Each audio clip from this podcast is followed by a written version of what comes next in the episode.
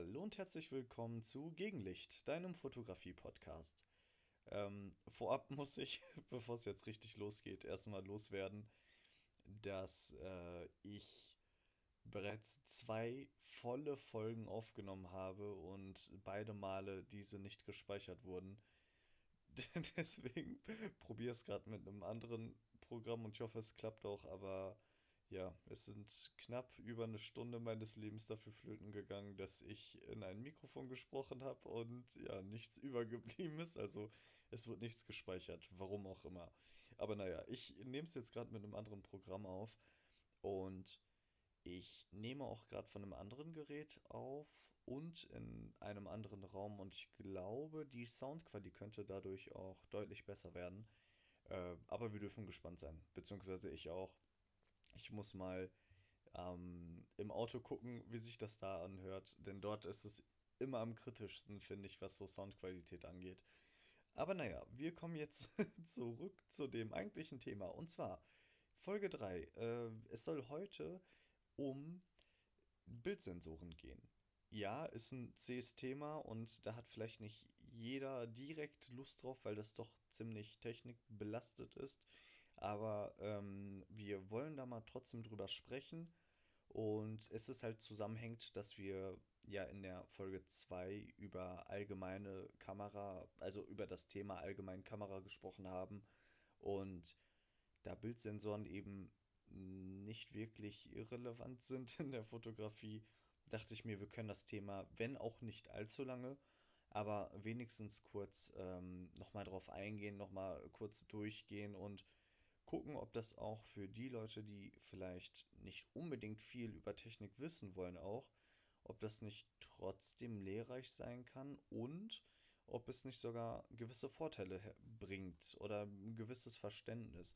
Denn ich habe das Gefühl, dass gerade beim Thema Bildsensoren und das Stichwort ist äh, Crop-Faktor, ähm, dass da nicht so viele ganz genau Bescheid wissen, beziehungsweise nur Teilwissen haben.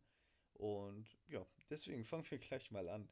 Äh, es ist nämlich so, dass wir als Hobbyfotografen oder Berufsfotografen in der Regel nur mit ähm, drei Bildsensoren äh, verkehren. Und zwar ist das eine ein Micro Four Thirds Sensor, das andere ist ein APS-C Sensor und danach kommt ein Vollformatsensor. Und diese Sensoren unterscheiden sich eben in der Größe. Ein Vollformatsensor ist von diesen dreien am größten. Etwas kleiner ist ein APS-C-Sensor und etwas kleiner als ein APS-C-Sensor ist ein Micro Four Thirds Sensor. Ähm, es gibt natürlich auch mehr Sensoren, also es gibt auch größere Sensoren als der Vollformatsensor, zum Beispiel Mittelformatsensoren. Ähm, davon aber eine Digitalkamera zu kaufen, könnte oder ist, ähm, ich meine, fünfstellig. Also so eine Hasselblatt fällt mir gerade ein. Ähm, dann soll, ich glaube, Fuji will doch diese, ich meine, Fuji will so eine 100 Megapixel Mittelformatkamera rausbringen. Ähm, also so halt, das ist so ein bisschen, ähm, bisschen übertrieben, sag ich mal, und für einen Normalverbraucher. Also darüber brauchen wir nicht sprechen. Und ähm, alles unter Micro Four Thirds, also der kleinste von diesen drei Sensoren, wären äh, zum Beispiel Smartphone-Sensoren oder von diesen alten Reisedigitalkameras, äh, wenn ihr euch etwas zurückerinnert, da sind halt auch kleinere Sensoren verbaut. Äh, aber wie gesagt, so die drei gängigen Bildsensorgrößen sind eben Micro Four Thirds, APS-C und Vollformat. Und ja, also die Sensorgrößen unterscheiden sich und der erste Punkt wäre dadurch eben auch, dass ein größerer Sensor auch mehr Licht einfangen kann.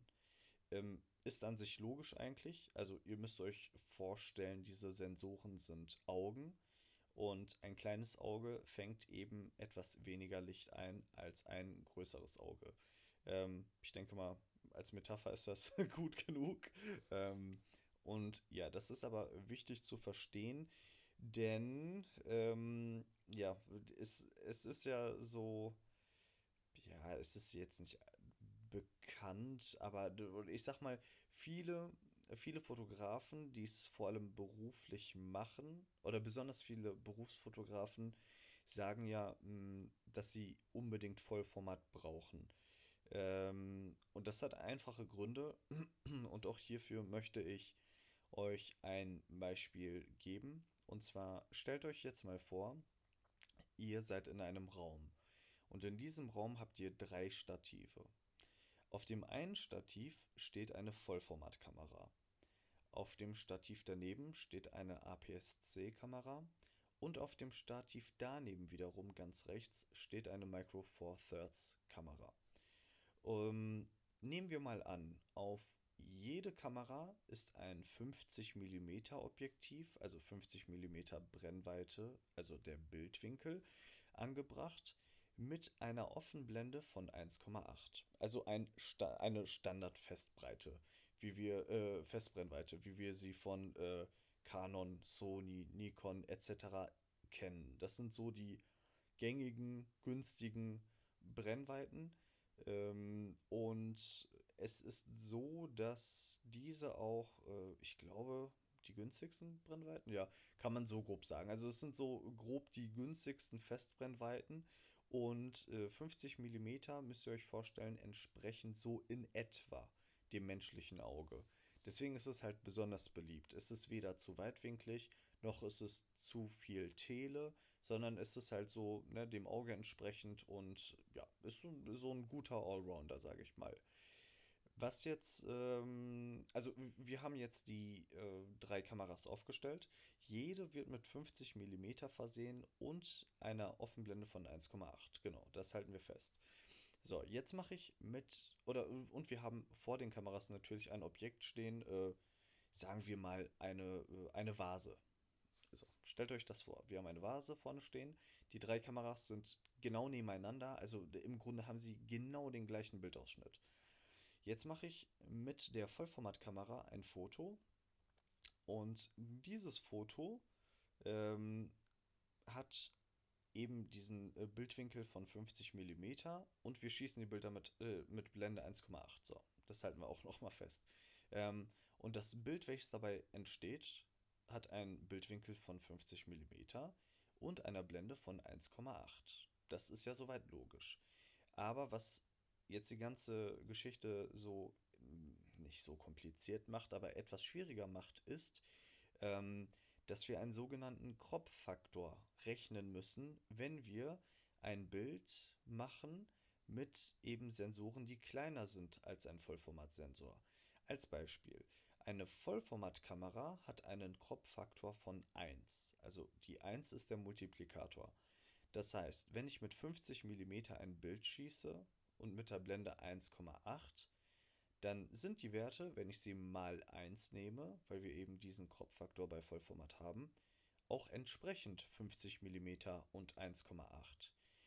Jetzt ähm, gehen wir mal von der Vollformatkamera, also wir halten das so fest, und wir gehen jetzt einen Schritt weiter und sind an der APS-C-Kamera. Auch dort haben wir eine 50 mm mit 1,8 angebracht und machen ein Foto von der Vase und gucken uns das Bild an und vergleichen es mit der Canon und sehen, oh, da, das ist ja weiter reingezoomt. Also wir sind näher am Objekt heran und das ist nicht das gleiche wie bei der Canon, obwohl die Objektive identisch sind und die Blende ist auch identisch. Und das liegt eben daran, dass der Faktor bei APS-C-Kameras 1,5 beträgt. Also wir rechnen alles mal 1,5. Das heißt, die Brennweite von 50 mm werden real auf dem Bild zu 75 mm und die Blende 1,8 wird real zu 2,7, weil wir eben mal 1,5 rechnen. Das gleiche auch bei Micro Four Thirds, nur da ist es etwas mehr und zwar haben wir einen Faktor von 2. Das heißt auch dort 50 mm, 1.8, wir machen ein Foto, reell sind es aber 100 mm, äh, 3,6. Und also wir haben noch mehr Zoom drin sozusagen und wir haben äh, natürlich, da die Blende äh, höher ist, ist das Bild dunkler. Nehmen wir mal an, wir haben bei allen auch die gleichen Einstellungen. Das, das muss man noch dazu sagen. Also wir haben ein normal belichtetes Bild bei ähm, der Vollformatkamera, 50 mm 1.8. Das APS-C ist weiter reingezoomt, ist ein Ticken dunkler und das Micro Four Thirds ist noch weiter reingezoomt und noch dunkler. Und ähm, diese Crop-Faktoren, natürlich stehen die nicht auf der Kamera. Das heißt, wenn ich äh, mit einer Canon äh, 80D oder einer Sony A6000 oder einer Nikon D3500 oder 3200, ich weiß nicht, äh, irgendwelche 3000er Modelle gibt es da in APS-C, das weiß ich. Ähm, wenn ich damit ein Foto mache, steht natürlich drauf ähm, Blende 1,8. Da steht ja nicht der Kopf, also die, äh, der Kropffaktor oder so wird ja nicht mitgerechnet. Das wäre auch ein bisschen verwirrend. Aber es ist nun mal Fakt, dass ähm, die Brennweiten sich eben je nach Sensor ändern. Weil ich könnte ja auch ein eine Vollformatobjektiv an eine APS-C-Kamera anschließen und dann würde sich die Brennweite auch dort ändern. Und das ist eben wichtig zu wissen und das ist auch der Grund, warum manche eben sagen, ich brauche auf jeden Fall Vollformat, weil ich will das Maximale an Licht rausholen. Wir, wir halten nochmal fest, der Bildsensor bei Vollformat ist größer, kann mehr Licht einfangen und das ist auch der Grund, warum sozusagen normal belichtete Bilder oder gut belichtete Bilder an Vollformat mit genau den gleichen Einstellungen und genau dem gleichen Objektiv ähm, eben bei einer APS-C oder Micro Four Thirds für ein dunkleres Bild sorgen würden. Und das ist eben wirklich wichtig zu wissen. Noch dazu kommt, ähm, wir ha ich habe ja auch Bezug auf die Blende genommen. Die Blende wird reell also etwas höher. Und das ist für manche zum Beispiel weniger schön, weil die das Maximale an Blende, also an Offenblende, rausholen möchten. Also sie wollen so offenblendig wie möglich das Bild machen. Äh, der Bouquet, äh, das Bouquet soll ähm, super schön sein. Nur das geht eben nicht so gut, sage ich mal, um es vorsichtig zu sagen. Also es geht natürlich trotzdem super, ne? dagegen sei überhaupt nichts gesagt. Aber es geht nicht so gut wie an einer Vollformatkamera, wenn man mit dem gleichen Objektiv arbeitet. Ähm, das muss man eben festhalten. Deswegen sind Micro Four Thirds Kameras so ein bisschen, ja, so ein bisschen verrufen, sage ich mal. Äh, ganz vorsichtig. Also die aller, allermeisten benutzen APS-C-Kameras. Das ist eben ein Kompromiss aus beiden Welten, sage ich mal. Ähm, man muss nämlich noch dazu sagen, der Bildsensor macht natürlich auch die Größe. Ähm, nehmt mal eine Vollformatkamera in die Hand. Die ist relativ hoch, die ist relativ breit. Außer es ist eine spiegellose Kamera, aber trotzdem muss sie halt eine gewisse Größe vorweisen, weil eben der Bildsensor so groß ist. Und was man noch dazu sagen muss, die Objektive bei Vollformatkameras sind auch größer, denn der Durchmesser des Objektivglases muss mindestens so groß sein wie der Bildsensor. Und wenn ich einen kleineren Bildsensor habe, dann brauche ich auch im Durchmesser kleinere Objektive. Das macht ja Sinn. ähm, und deswegen habe ich zum Beispiel, also, oder es gibt ja Micro Four Thirds Kameras von verschiedensten Herstellern, ähm, zum Beispiel Olympus. Ich habe auch ein Video von einem Streetfotografen gesehen, der arbeitet nur mit einer Olympus. Er ist Berufsfotograf also er verdient damit auch seine Brötchen. Ähm, und er läuft halt mit so einer kleinen Olympus rum, sage ich mal, und macht damit seine Fotos.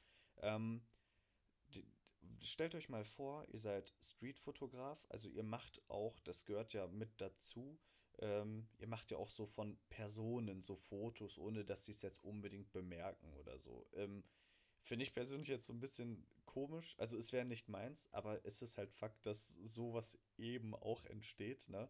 Und stellt euch mal vor, diese Person würde mit einer großen Vollformatkamera rumlaufen und mit einem entsprechend großen Objektiv. Und ich weiß nicht, wer das schon mal gesehen hat oder wer da eben entsprechende Erfahrungen hat, aber wenn ihr zum Beispiel ein lichtstarkes Zoom-Objektiv haben wollt, Stichwort 24 bis 70 mm 2.8, das ist ja sehr beliebt von fast allen Marken.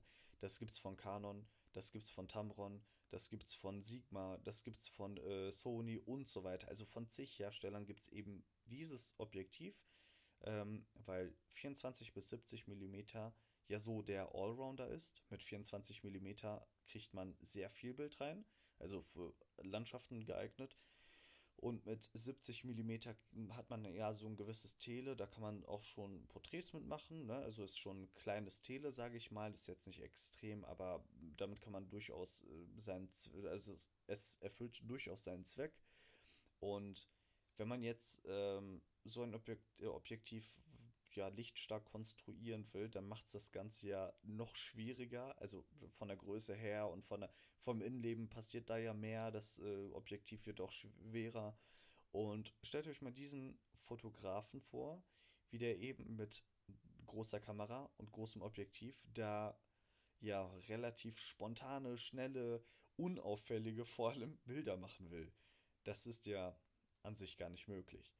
Und genau das ist der Punkt, warum, ähm, warum eben Vollformat nicht gleich besser ist.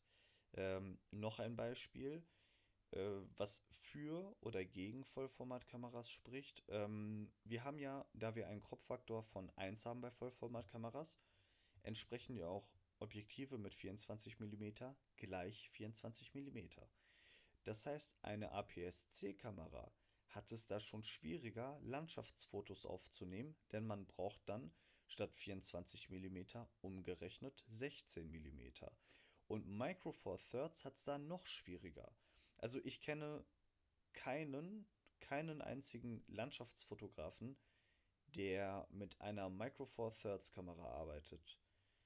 Gibt es, also gibt es wahrscheinlich schon, aber so einen richtigen in Anführungsstrichen Berufsfotografen mit Micro Four Thirds, der Landschaft macht, weiß ich nicht. Kann ich mir kaum vorstellen. Oder zum Beispiel ähm, sowas wie Sternfotografie oder sowas. Das wird kaum, kaum, kaum, kaum möglich sein, beziehungsweise äh, das wird es kaum geben, weil es da deutlich bessere Alternativen gibt. Ähm, und man kann sich aber äh, ja schon denken, dass da ja bei Canon der Kropffaktor 1 ist. Also nach unten hin ist es relativ easy, viel Bildausschnitt zu bekommen fürs Bild. Aber ähm, wenn es dann in die Tele, also in die höheren Brennweiten geht, muss man noch dementsprechend bessere Objektive kaufen und größere Objektive kaufen. Und das ist bei einer APS-C zum Beispiel einfacher. Denn was bei einer Canon oder bei, äh, bei einer Vollformat, Entschuldigung, oder bei Nikon, Sony, wie auch immer. Ich sage immer nur Canon, weil ich eine Canon habe, also nicht falsch verstehen. Alle Kameramarken sind gut. Ähm, es gibt keinen triftigen Grund, warum man unbedingt eine Canon nutzen sollte, nur ich bin es jetzt gewohnt. Ähm, also, wenn man, wenn man, wo bin ich stehen geblieben? Oh Gott. Wenn man also zum Beispiel ein 100 mm Objektiv an eine Vollformatkamera macht, dann sind es eben auch nur 100 mm. Und bei einer APS-C wären es eben 150. Und also man hat, man hat äh, schon diesen Grundzoom voraus. Und ähm, das, das ist zum Beispiel ein Vorteil von kleineren Bildsensoren, denn man hat mehr Tele drin und es gibt auch verdammt viele, zum Beispiel Vogelfotografen oder Wildtierfotografen oder sonst was, also die an das Objekt nicht so herangehen dürfen. Äh, davon, da gibt es viele, welche eben eine APS-C-Kamera genau aus diesem Grund nutzen. Und ähm, ja, eine Micro Four Thirds wiederum, also die Kameras sind sehr kompakt. Die sind super, weil ähm, Mini-Bildsensor, die Objektive sind klein und die Kamera selber ist klein, aber sie bildet natürlich deutlich besser als irgendeine so ähm, Handykamera oder ähnliches ab weil eben der Sensor trotzdem deutlich größer als so ein Handy-Sensor ist. Ähm, deswegen, das also so eine äh, Micro Four Thirds ist halt so eine Kamera, die kannst du einfach in die Jackentasche werfen. Ist auch total super, aber für mich persönlich zum Beispiel wäre das nichts. Und auch ich stand vor der Wahl natürlich vor, äh, zwischen einer APS-C-Kamera und einer Vollformatkamera. Ähm, aber Fakt ist halt, ich habe meine Canon 6D ja nicht für 1,5 oder 2 gekauft, sondern ich habe die, weil die halt älter ist, aber trotzdem super Bilder macht und sehr leistungsfähig ist. Also lasst euch da bloß nicht beirren. Ähm, ich habe die ja gekauft, weil ich Vollformat haben kann und die Kamera selber auch günstig ist. Also ich habe da sozusagen nicht viel Geld geblättert, damit ich eine Vollformat habe, sondern ähm, ja, die gab es günstig und deswegen habe ich die geholt und ich fand es halt grundsätzlich auch besser, dass ich, wenn ich eine Blende von 1,8 einstelle, dass ich auch als im Bild tatsächlich 1,8 abbilde. Ähm, und das war mir dann, also da war es mir schon wichtiger, dass ich eine schöne Hintergrundunschärfe habe. Da war es mir wichtiger, dass ähm, ich bessere Lichtverhältnisse habe, weil, wie gesagt, der Sensor fängt mehr Licht ein und dementsprechend kann man ähm, ja, an ein paar Einstellungen sparen. Ich kann vielleicht eine ISO-Stufe runtergehen dafür, als im Vergleich zu einer APS-C-Kamera oder schlimmer, ja, was heißt schlimmer, also, oder, ähm, das klingt immer so nach Micro Four Thirds Bashing, soll es aber überhaupt nicht sein, aber es ist ja Fakt. Ähm, ich brauche eben weniger Zeit, um die gleiche Menge Licht einzufangen. Ne? So, das, ich denke mal, das Grundprinzip von den Sensoren, von den Einstellungen ist klar. Aber auch darauf werden wir noch in weiteren Folgen eingehen natürlich.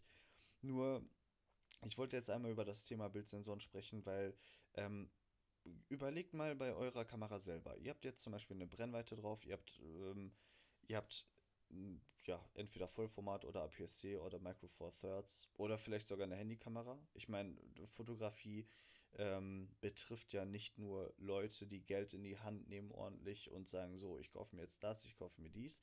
Ähm, aber ihr, ihr müsst euch dessen mal bewusst sein und ihr könnt ja mal selber ein bisschen nachrechnen. Was zum Beispiel, ähm, ja, zum Beispiel Thema äh, äh, Kit-Objektive oder Standard-Zoom-Objektive bei Vollformatkameras, und ich weiß nicht, ob euch das schon mal aufgefallen ist, aber das, äh, das erklärt halt oder das unterstützt diese ähm, ganze Erklärung auch nochmal, wo ihr denkt, ah, okay, stimmt, das habe ich ja, das habe ich auch mitbekommen. Ähm, ein Standard-Zoom-Objektiv bei Vollformatkameras ist eben 24 bis 70 mm. Wie gesagt, 24 ist halt schön weitwinklig und 70 mm ist schon ja, ein bisschen reingezoomt. Also da kann man Objekte besonders schön hervorstechen, klar. Ähm, und genau die gleichen Kit-Objektive sind bei APS-C-Kameras aber nicht 24 bis 70, sondern das Äquivalent wären 16 bis 50 mm. Ne, jetzt mal nachrechnen, 16 mm mal 1,5 und 50 mm mal 1,5. Das ergibt zwar nicht ganz 70, äh, sondern 75, aber ähm, man versucht halt genau diese gleiche, ähm, diese gleiche Spanne ähm, zu erreichen wie bei einer Vollformat. Also dann würde es zum Beispiel, wenn ich äh, mein 16 bis 50 mm einer APS-C, wenn ich auf 16 mm stelle und wenn ich bei einer Vollformatkamera ein, mein 24 mm bis 70 auf 24 mm stelle, dann haben wir zum Beispiel den gleichen Bildausschnitt. Ähm, ne, deswegen, ich weiß jetzt ehrlich gesagt nicht, wie das bei Micro Four Thirds ist. Da müssten es ja so gerechnet 12 bis 35 mm sein. Ähm, ich bin mir aber gar nicht mal so sicher. Also ich kenne mich da mit den Objektiven nicht aus, sorry, da muss ich passen.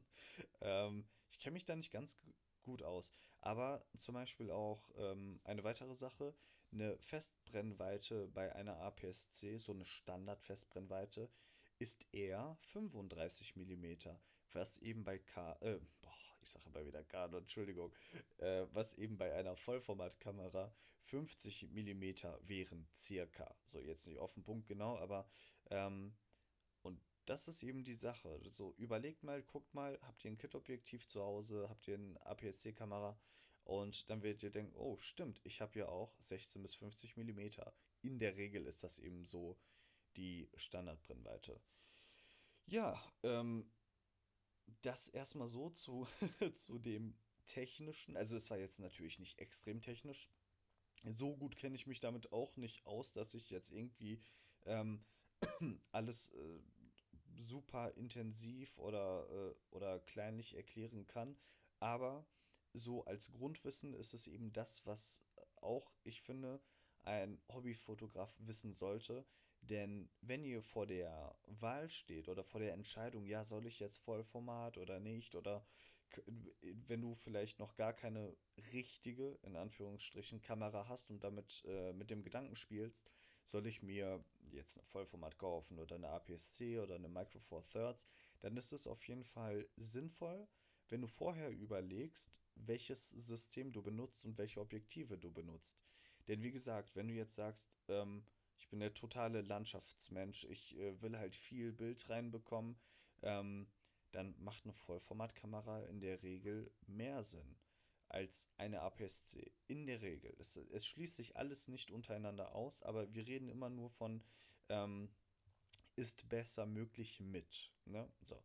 Und ja, wenn ihr vor der Entscheidung steht, äh, meine Einschätzung ist eben folgende. Wie gesagt, ich habe selber eine Vollformatkamera, weil ich eben das Maximum an Qualität und an Licht vor allem, das, das eine ähm, inkludiert ja das andere, mehr oder weniger.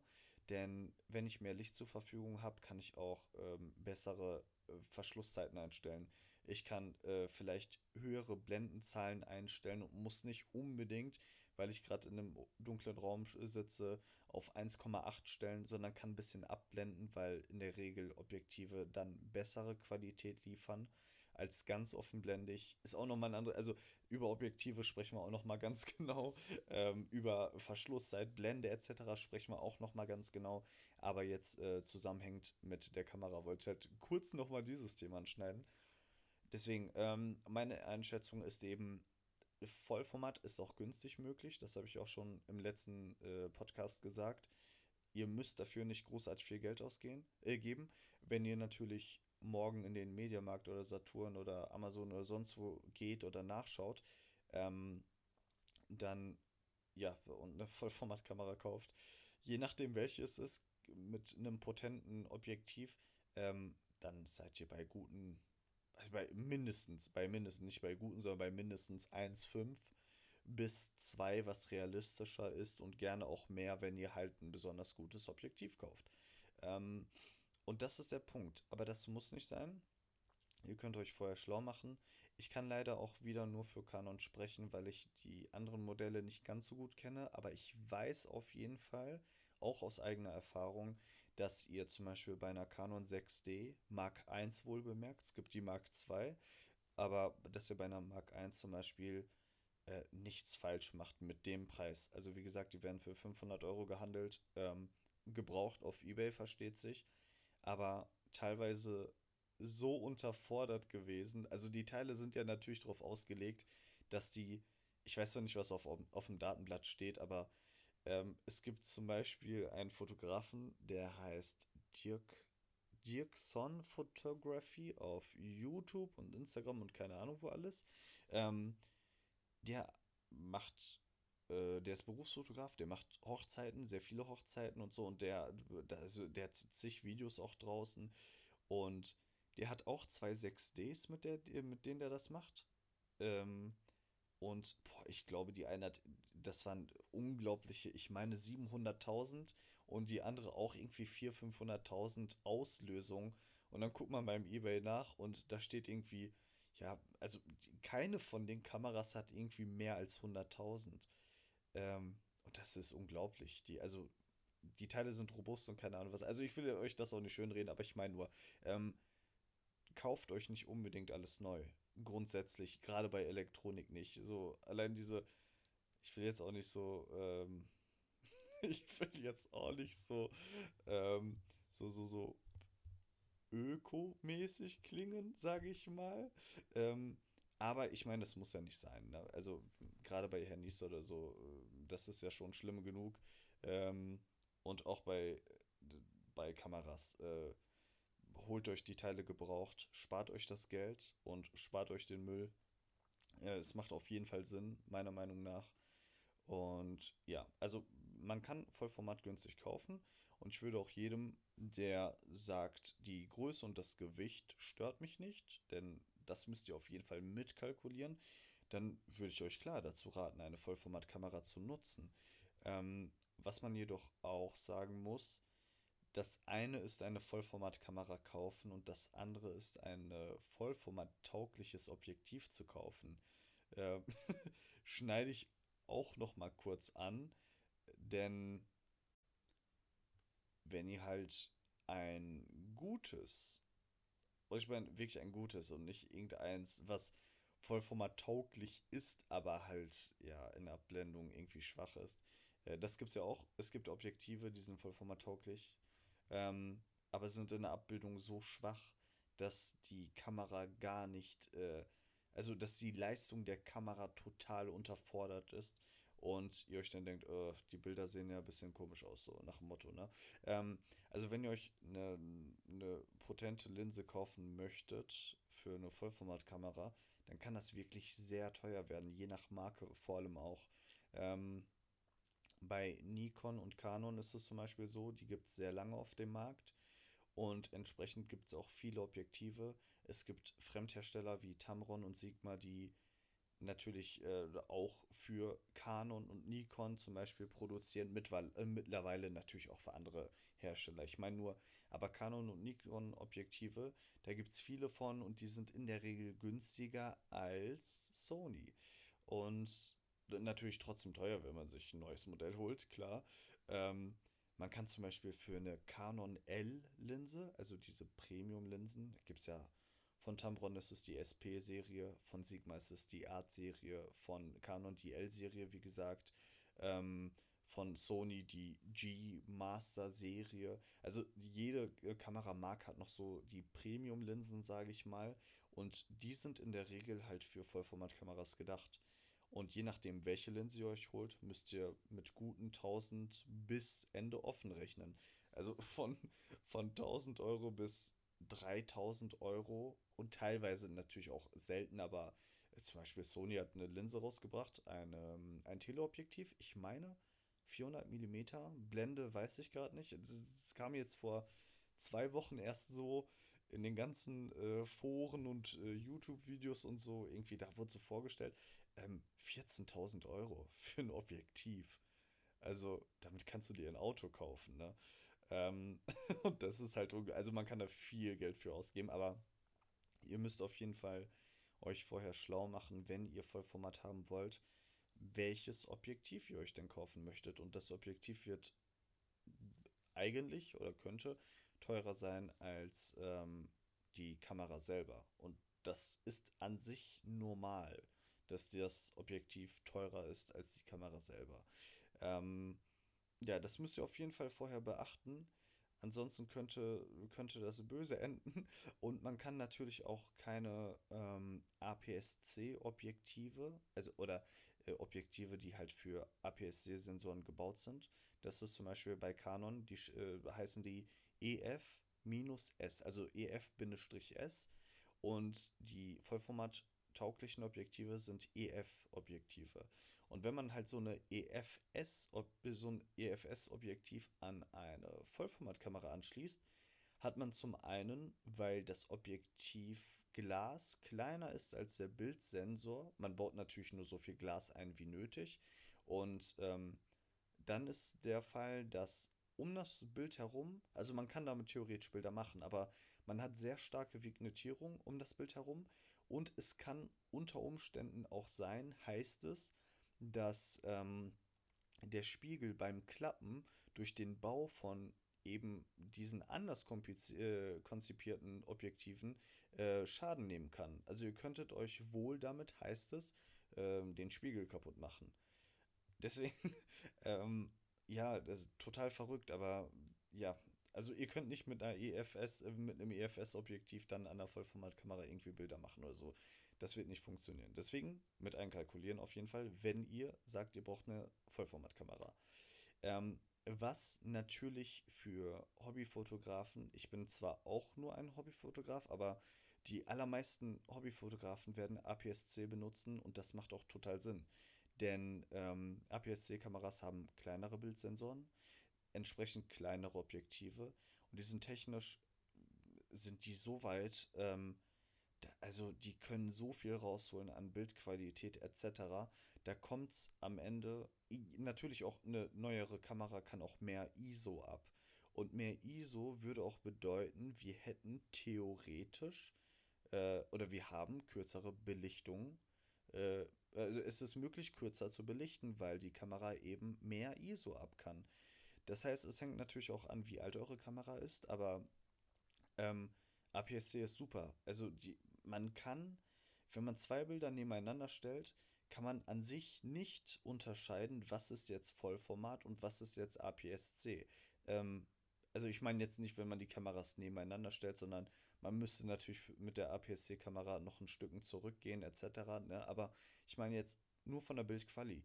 Da wird man keinen Unterschied sehen können. Und ähm, es gibt so viele günstige APS-C-Kameras und es gibt auch APS-C-Kameras, die ihr euch in die Jackentasche stecken könnt. Das wird bei Vollformat ziemlich schwer. Vielleicht noch mit spiegellosen Systemen, die dann irgendwie so ein Pancake-Objektiv drauf haben, aber ist jetzt auch nicht das Wahre, finde ich.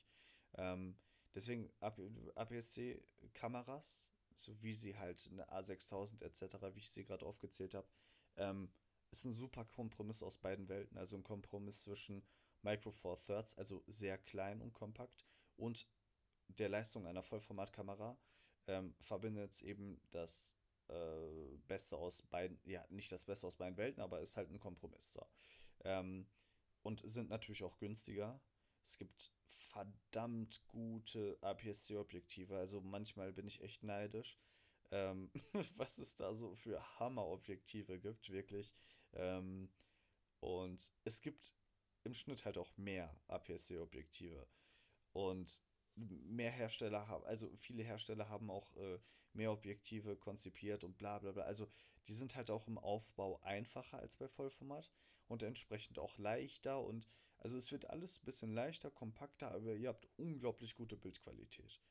Und das letzte ist eben, ähm, nicht das letzte jetzt in dem Sinne, ihr versteht mich, das letzte oder ähm, das letzte in der Aufzählung, sagen wir es mal so, ähm, sind eben Micro Four Thirds Kameras. Ähm, also APS-C wird für mich vollkommen in Frage kommen, gar kein Thema.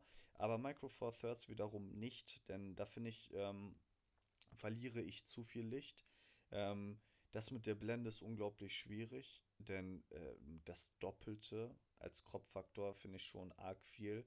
Und ähm, ja, man müsste halt entsprechende Objektive haben, um auf 24 mm effektiv zu kommen. Also so schön, ein schönes Weitwinkel, ohne dass es eben zu viel wird. Ne? Äh, ihr kennt wahrscheinlich diese Weitwinkelbilder, die dann halt extrem für Verzerrung sorgen und das geht so ab 18 mm abwärts findet das halt ziemlich stark statt. Ähm, ja, also Micro Four Thirds für mich persönlich, nur für mich persönlich würde es nicht in Frage kommen, aber es gibt viele Leute, die damit fotografieren und ihre Brötchen damit verdienen. Also äh, es hat natürlich eine Daseinsberechtigung, ähm, nur für mich persönlich jetzt nicht. Und ich denke mal, ich habe erklären können, warum es eben nichts für mich ist. Und was man eben auch noch erwähnen müsste, wie gesagt, das Thema Objektive ähm, möchten wir noch äh, und natürlich auch Blende, das zusammenhängt, möchten wir noch in den nächsten Folgen besprechen. Aber was ich jetzt in diesem Zusammenhang noch sagen muss, ist, leider ist es der Fakt, dass ähm, zum Beispiel, ich habe meine Vollformatkamera mit besagtem 50 mm 1.8. Also Offenblende 1.8. Ich denke mal, den meisten sagt das was. Ähm, das Problem ist jetzt, ich habe ja diesen Crop-Faktor auf APS-C-Kameras von 1,5. Jetzt müsste man eigentlich dahergehen und ein Objektiv entwickeln, welches eben knapp 35 mm 1.2 entspricht, damit wir eben die gleiche Leistung aufbringen können. Denn auf die 1.2 werden die mal 1,5 gerechnet und dann wären wir bei 1,8. Ähm, das ist aber, ja, in der Realität gibt es sowas nicht. Es gibt, ähm, ich war das Sigma? Nee, bei Sigma waren es 1,4. Nee, nee, nee. Ähm, es gibt einen Canon 50 mm, das hat 1,2, das kostet vierstellig.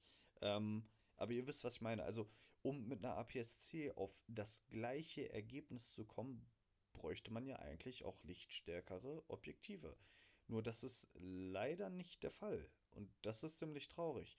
Denn äh, auch als Beispiel Zoom-Objektive, so ein Standard-Zoom, ähm, dann müssen die 16 bis 50 Millimeter eben nicht 3,5 bis 5,6 oder wie auch immer Blende haben, ähm, sondern die müssten eigentlich 2 haben. Wenn du, wenn du 2, also 24, äh, 24 bis 70 Millimeter 2.8 an der Vollformat hast, dann brauchst du ja eben entsprechend knapp Blende 2 am Objektiv. Aber sowas gibt es nicht. Ähm, und das ist ein Punkt, das finde ich ziemlich komisch. Also der APS-C-Markt ist riesengroß, nur man kriegt es eben nicht konzipiert, dass man so kleine, leichte Objektive eben so lichtstark bauen kann und gleichzeitig noch Zoom dabei hat. Ähm, also, und das ist eben auch nochmal so eine Sache, die muss ich jetzt gegen Ende erwähnen, bevor ich es vergesse. Ähm, denn wenn ihr sagt, ich möchte das Maximum an Licht rausholen, ich möchte das Maximum an Bouquet rausholen, dann müsstet ihr eben umso mehr in lichtstarke Objektive investieren und das wiederum würde diesen ja, Preisvorteil so ein bisschen auch schmälern. Ne? Das muss man klar sagen. Das, das ist leider so. Ähm, das macht es mit einer Vollformatkamera definitiv einfacher. Und ich habe zum Beispiel bei meinem Setup ähm, allein das 50 mm 1.8, was ich hier stehen habe, STM, ähm, habe ich, glaube ich, gebraucht für 70 Euro gekauft. Ich bin mir gerade nicht 70 Euro, 75 Euro. Ähm, man kann damit so geringe Tiefenunschärfe herstellen, das ist äh, unglaublich. Also man kann damit alles vor, äh, hervorstechen. Ähm, und das Bouquet ist unglaublich gut und also alles passt so. Also ich will darauf hinaus, ähm, man muss nicht viel Geld ausgeben, um unglaublich schöne und magische Bilder ähm, zu erstellen. Das, ne, man muss dafür wirklich nicht viel Geld ausgeben. Nur man muss sich vorher schlau machen, wie man das am besten hinbekommt. Ähm, in der Regel sind eben Festbrennweiten besonders gut geeignet äh, für, für, ähm, für das ähm, Hervorstechen von Objekten, äh, da die Freistellung eben mit Offenblende am besten ist. Also je offenblendiger, umso besser kann ich ja etwas freistellen. Ähm, und ja, da, also wie gesagt, wir, wir schweifen so ein bisschen ins Thema Objektiv ab. Ähm, unterm Strich kann ich sagen, Vollformatkameras haben ihre Daseins Daseinsberechtigung, genauso wie APS-C-Kameras und äh, Micro Four Thirds Kameras. Was man jedoch sagen muss, ist, ähm, Micro Four Thirds Kameras sind keine schlechten Kameras, sondern auch Berufsfotografen nutzen sie und das hat auch gewisse Gründe. Ähm, aber umgekehrt sollte man auch nicht sagen, dass zum Beispiel ein Amateurfotograf keine Vollformatkamera braucht. Denn ähm, es, hat, es hat alles halt seine Daseinsberechtigung. Ähm, nicht nur Profis benutzen Vollformatkameras und nicht nur, ja, so nebenbei Schnappschuss im Urlaub Fotografen ähm, benutzen Macro Four Thirds Kameras. Es ist halt zu wissen, was du mit deiner Kamera machen möchtest, welche Brennweite letztendlich für dich interessant ist, denn äh, das kann man natürlich anhand des Objektivs bestimmen, aber als Grundlage ist dein Bildsensor ja auch dafür zuständig, um zu sagen oder um zu kalkulieren, was für eine Brennweite du hast. Ne? Wie gesagt, Vollformat und Crop-Faktor bei APS-C und Macro Four Thirds äh, ist natürlich unglaublich interessant zu wissen. Wenn ich jetzt mit der Fotografie anfange und sage, ja, äh, ich wohne in der Nähe ähm, von den Alpen und ich möchte unglaublich schöne Bergbilder hinbekommen. Also ich möchte irgendwie so die Alpen so weitestgehend, äh, also viele weitestgehend auf ein Bild bekommen, viele Berge etc., viel von der Landschaft ähm, und gehe dann morgen irgendwie ins Geschäft, kaufe mir eine Micro Four Thirds, weil die so schon günstig und im Angebot ist, so wie ich es gemacht habe seinerzeit. Ähm, ihr werdet es aus der zweiten Folge ja wissen, wenn ihr sie gehört habt. Und ja, wenn ich mir dann noch irgendwie, weil ja im Internet gesagt wird, 24 mm sind super, wenn ich dann ein 24 mm Objektiv kaufe und dann Bilder mache und mir denke, ey, äh, ja, das ist ja aber so viel Bild kriege ich ja gar nicht rein. weil das ja eben reell 50 mm werden bei Macro Four Thirds. Und das wiederum, auch gut aufpassen, wenn ihr überlegt, neue Objektive zu kaufen und als Beispiel, ihr äh, habt einen Testbericht gehört oder gelesen oder wie auch immer über eine 100 mm Brennweite Linse. Okay, 100 mm, so, von Marke X. Dann denkt ihr euch, okay, ja, die, ne, das hört sich ja gut an. Ähm, dann googelt ihr mal 100 mm, bla bla bla, ne, den, äh, den Objektivnamen und guckt euch die Bilder an und denkt euch, ja, cool, das, das sieht doch gut aus, das ist ein schöner Bildausschnitt, ne, das, das passt, diese Brennweite will ich haben. Dann kauft ihr euch das Objektiv, ähm, schließt es an eure APS-C-Kamera, macht damit Fotos und denkt euch, oh, das ist ja aber ziemlich, ein ziemlich weites Tele. Das sieht ja gar nicht aus wie auf den Bildern im Internet. Das könnte eben daran liegen, dass die Bilder, die man ergoogelt oder die man sieht, mit einer Vollformatkamera gemacht wurden. Und dessen muss man sich auch bewusst sein. Ne, also, ihr merkt schon, es ist, es ist ein großes Thema für an sich, ja, es, natürlich, es ist das Auge der Kamera. Es ist an sich das Wichtigste und auch das, wofür man am meisten Geld auf den Tisch legen kann. Wie gesagt, Mittelformat Digitalkameras. Ähm, googelt danach, es ist unglaublich. Es gibt aber auch Videos dazu. Ähm, aber es ist halt ein, ein kleiner Bestandteil der Kamera, aber das macht schon echt viel aus. Ne? Ich hoffe, ich konnte euch so ein bisschen informieren. Ich hoffe, ich habe euch auch Dinge erzählt, die ihr vorher nicht wusstet. Äh, wie gesagt, ich kenne es von vielen Leuten, die sagen, okay, Brennweite, Kropffaktor etc. Aber viele wissen nicht, dass dieser Kropffaktor sich auch auf die Blende ausübt ähm, und nicht nur auf die Brennweite. Sonst wäre das ja ein Segen für jeden Tierfotografen. Dann würde man sich einfach ja, ein Teleobjektiv kaufen, auf eine Micro Four Thirds anschließen, hätte dann unglaublich schönes Bouquet ähm, und der hätte eine sehr offenblendige Aufnahme ähm, so einfach ist das aber leider nicht.